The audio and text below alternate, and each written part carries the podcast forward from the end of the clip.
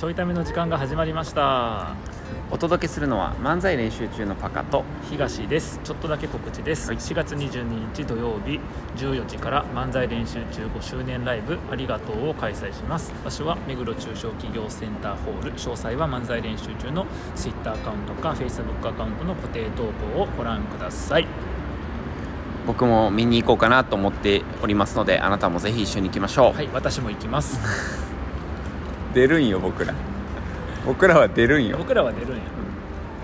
なんかあのーこれほらだって何曜日や？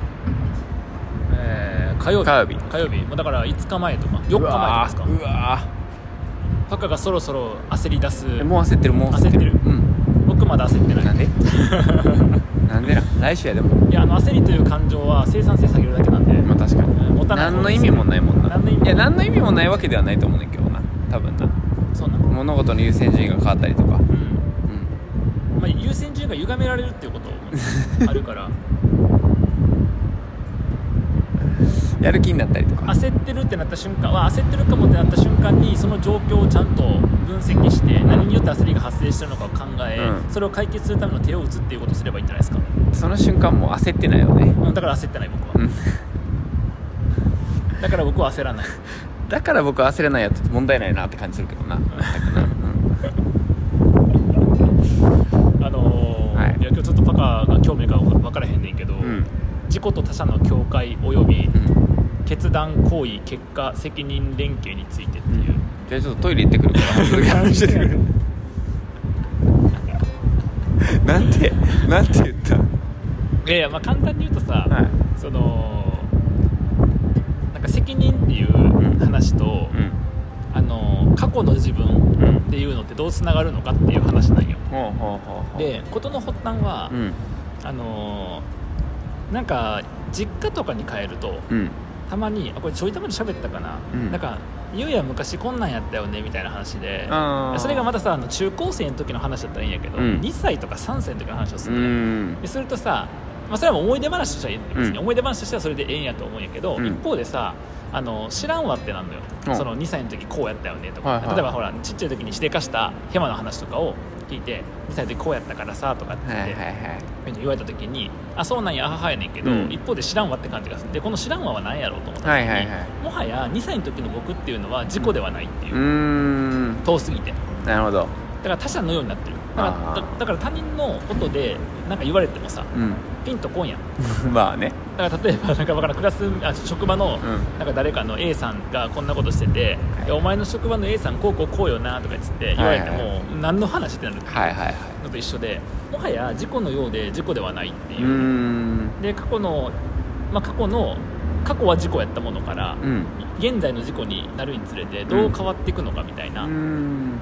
そもそもやっぱ他者だよね。でもその境目ってどこなんだろうみたいなことが気になっていて、はいはい。であの友達と喋っとったのそのテーマで。お1時間半うぐらないるほどね。どっからが事故でどっから他者なのかそうそうそうそう。でみたいな話をしてる時にでもうん。なんでそれが気になるのかなっていうのははいはい。あった、だって別に気にならずに終わってもいいわけやけど、うん。気になって友達と喋ろうと思ったってことはなんか気になってるわけやん、うん。でそれがまだピンときてなかったんやけどその友達と喋っててなんか分かったのがその責任範疇、うん。責任の範囲というか誰が責任を取るべきなのかってういう、時にそのまあよくある職場でミスが起こりました A さん B さん C さん誰のせいなんでしょうかみたいなその事象におけるなんつうのかな責任というよりかは、うん。えっと個人個人の性における責任要は結果を引き受けるっていううん。ことにおいてその責任っていうものを考えた時に例えば昨日の夜にポテチを食べ過ぎて飲み過ぎてしまった。だから今朝胃もたれして二日酔いみたいなさ、うん。いうのはじ自分の責任なわけやん。うん。でもしくは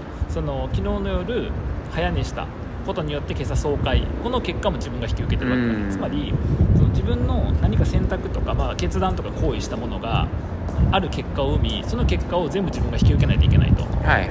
でこれは決断しないということによって生まれた結果も引き受けないといけないと。うん。いうのの中で考えた時に例えば2歳3歳の時の僕がなんかしでかしたことによって、ん。僕が今影響を受けてたら、うん。この責任は自分が引き受けるべきなのかっていう問題に影響を与えるわけ。なるほだって他者やから。どなるほど。他者が自分の人生に対して及ぼす影響っていうものをどう考えるのかっていうふうになるわけ。でも事故なわけよ、確かに。うん、はいはいはいはい。ということで,、うん。で僕もともとその決断と責任みたいなものとかが結構自分の中のテーマでもあるし、そのあたりがその哲学的な、まあ、自由とかっていうテーマもあって、僕は哲学をやる理由でもあんねんけど、うん。そこに他者っていうテーマもあってこのあたりがどうつながるのかっていうのがもともとその他者は自己の自由を損害あと侵害するあの対象だみたいなふうに思ってたんやけど、まあ、その他者っていうのは必ずしも自分以外って意味じゃなくて過去の自己とかまで含むよねと。すると例えばじゃあ昨日の僕のうん。ある状況下における判断によって生まれた結果っていうのを今日の僕は引き受けるわけやけど、うん。それってその昨日の僕と今日の僕っていうのは つながってるのかどうかっていうことに影響されるわけや。はいはいはいそこがつながってないってなったら責任引き受けるっておかしくなってくるやんか、もしくはつながってなくても責任を引き受けないといけないのかっていう風になってきてだからこの自己と他者の境界っていうテーマが重要なんだってなったの。そんな話を友達と1時間話してた。すごい友達やなついてこれる友達すごいないろんな角度から、はいはいはい。そう。へどうですかそんな話え いやいやいやいやいやいや。むっついテーマ振ってきたな。えでもどのタイミングからが事故でどのタイミングから他者と捉えてるのかめっちゃ気になったな。特に過去やと。そうそうそう。何歳うんからはとかってことでしょ？そう。とか、まあ、そのどういう変化どれぐらいの変化のうん。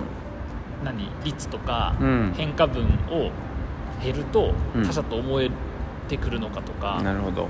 あとそもそも連続してるのかよね。はいはいはい昨日の僕と今日の僕はさ、うん。連続してるようではあるよ。はいだけどでもそれってさほら数学的機能法みたいなのさ話でさ、n イコール1の時に証明されて、うん。n イコール k の時、うん。k プラス1の時も証明されたら、うん。123456全部同じですっていう証明の仕方と一緒でさ、うん。連続してるとさずっと僕やから僕やから僕やから僕やからって言ったらずっと僕なわけやん、うん。うんじゃあどっかで僕じゃないことがその連続のプロセスの中で起きてるわけやから、はいはいはいはいは脳ね脳をなんかその操作された日があったら、いはいそれは僕じゃないって思えるけど、うん。うんなんかそうではないやん。確かに。日々な過ごしてるからな。そうそうそうそう。確かに。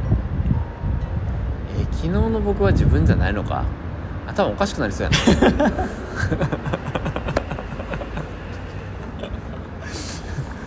あとなうこの発想をん、ちょっと賢い中学生が手に入れたらめっちゃムカつく言い訳してきそうやもんな。うん、してきそうやな。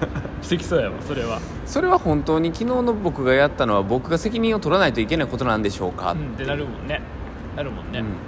立っとけ廊下にってずっとなるんやろね、確かにね、うん。でもそれは未来の僕が立たせられることになって現在の僕の責任じゃないでしょうかってなるよね。今この発言をしたことに立てっていうふうに言ったと思いますが立つのは未来の僕ですからいいんですかっていう。頭おかしくなりそう。あー確かにでそれで思った時に、うあのサルトルっていう哲学者にも勉強してんねんけど、うん。サルトルがあとねあの自我っていうものと意識っていうものを分けてんのよ、ではい。それは意識っていうその何かあというんとどういうかな。意識っていうのは何者かに向かううん。何者かを捉えようとする、ん。えっと、作用みたいなうん。感じで考えると分かりやすいんやけど、うんうん。えっと、机への意識っていうのは、があるわけ。机が我々が見えてる時は、うん。机への意識ってものがあって、はいはいはい。えっと、知覚とか認識できてると、でこの意識っていうものだけが、えっと、あって何かに対する意識っていうことが都度発生していく中に机に対する意識トマトに対する意識、うん。自我に対する意識っていう風になってるのとすると意識にとっては自我は他者なのね。はいはいはいはいはいとするともしかすると僕は自己自己って言ってるものは意識から見た時の他者とすれば最初から他者と一緒っていうなるほど。捉え方もできるよねっていうそのあたりがちょっと関連してきそうでなるほどね。僕の哲学的テーマと、はい。勉強してることが、はいはいはい。なるほどとか思ってまだそっちだとまだ考考察してへんねんけど、うんうんうんとかっていう方向もある。ああとは昨日その友達と喋ってたのは自分がある関数を持って、うん。えっと、外界からのインプットに対して、うん。えっと、アウトプットを出すと、まあ、自動なのか意識したのか出すと、でもある関数によってるとする、うん。でこの関数っていうのがインプットの変更に応じて、うん。適用していくために関数も変わってくる、だからインプットも当然変わっていくよね。幼少期の環境と、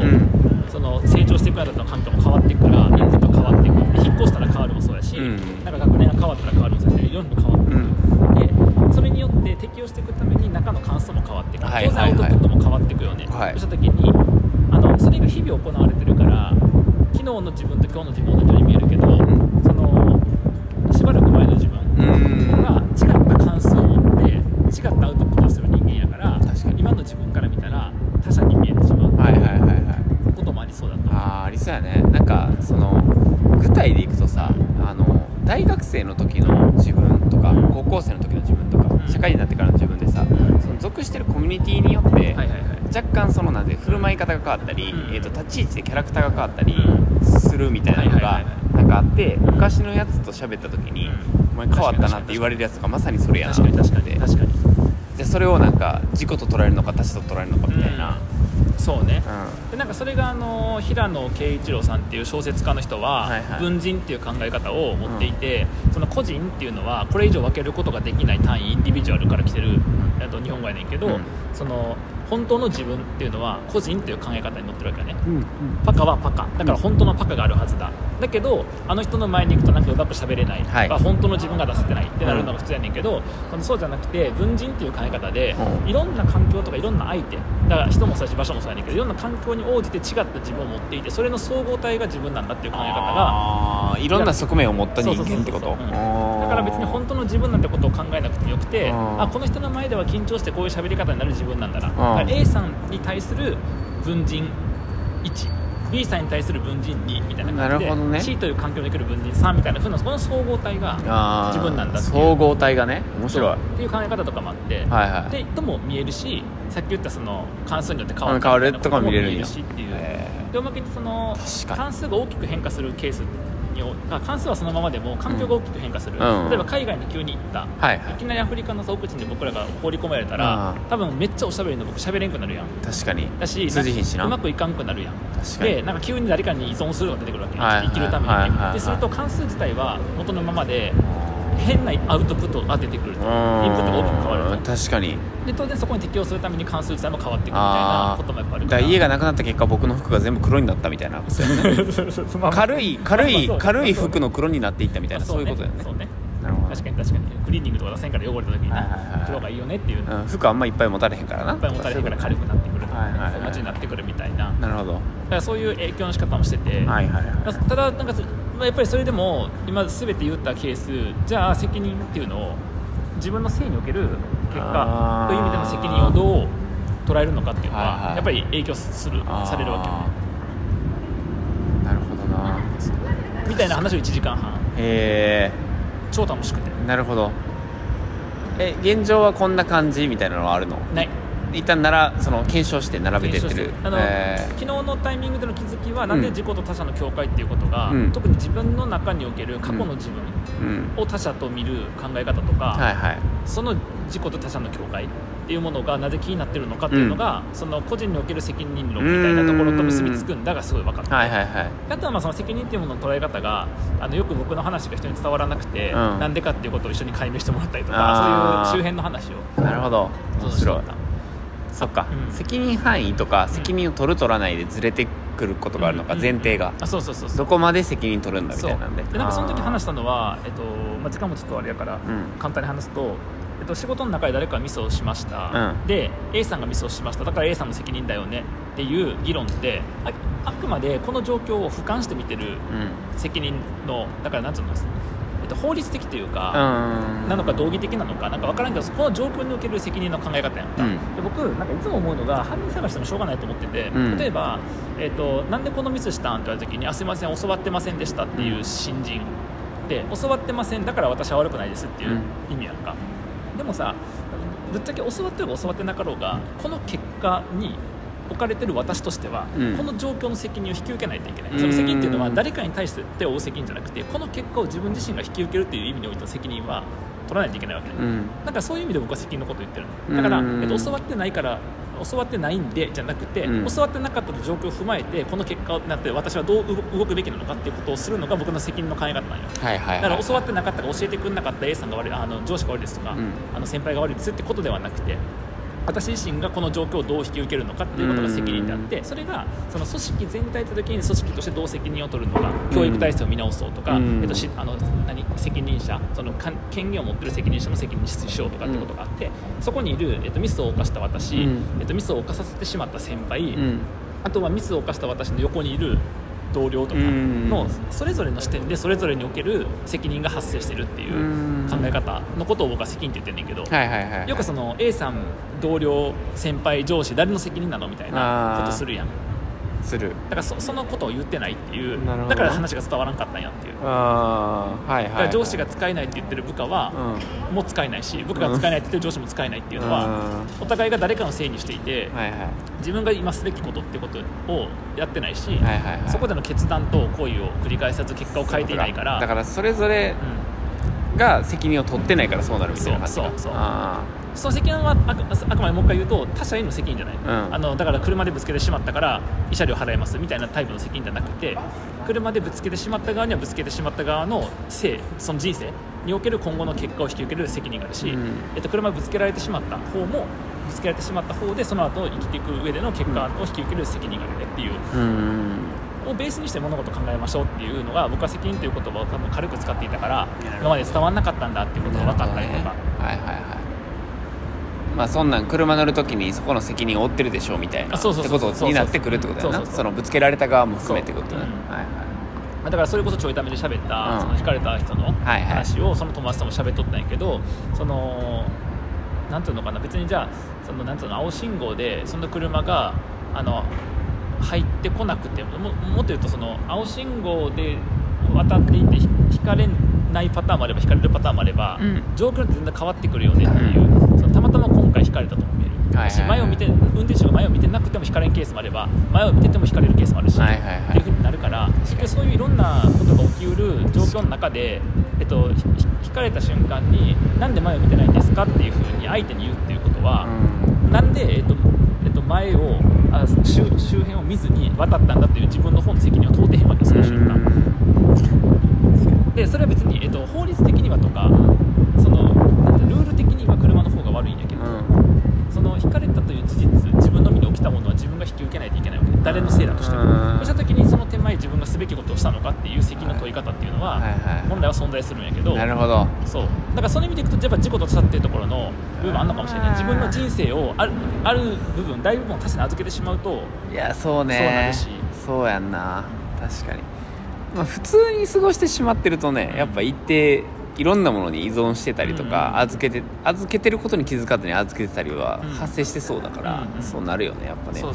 横断歩道を渡っうんたらね、なんで横断歩道を渡ってんのにってなるけど、うんうんでもそこには横断歩道といえど車は通るからっていう話やもんね今のって。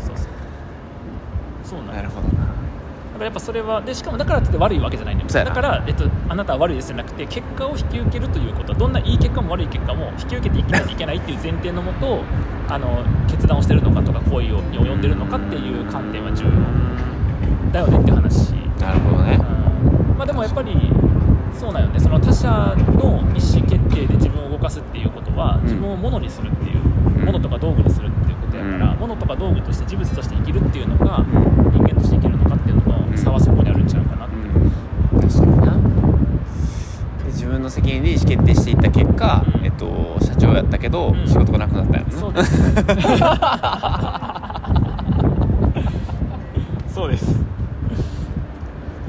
自分の自分の決断忠実にこの信念に忠実に決断をしていった結果仕事がなくなったっていう他者に決められず自分で決めるということを突きそうです。通すと、人間としての性を突き通した結果仕事がなくなった、社会システム上で存在しなくなってはいしまう、しなくなってしまったっていうことですね でも余談やけどやっぱ社会システムの中でって話をしたよその時も、うん。その経済とかあと学術とかの分野でその自分が本当にやりたいことっていうことうん。と適用するっていうことのバランスをどうするのかみたいな、まあそうやな出てくるねそれがね。そうそうそうそうそう。そうしないとね維持できないからね、うん。生きていくことをそうそうそう。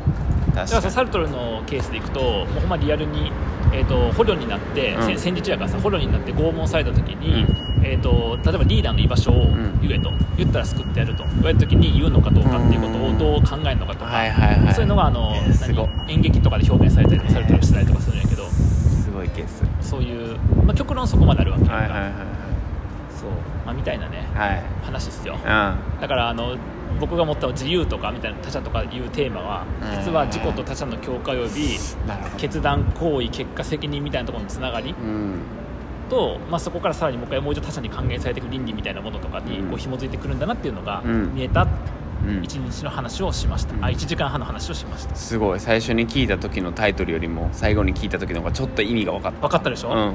最初念仏かと思った。け どちょっとだけ分かっちょっとだけ分かったね。はい。まあそんな無職です、えーこういうタイプの話が気になったなという方は、はい。あのぜひ質問箱に あの続きの質問いただければ答えますので、はいお願いいたします。はい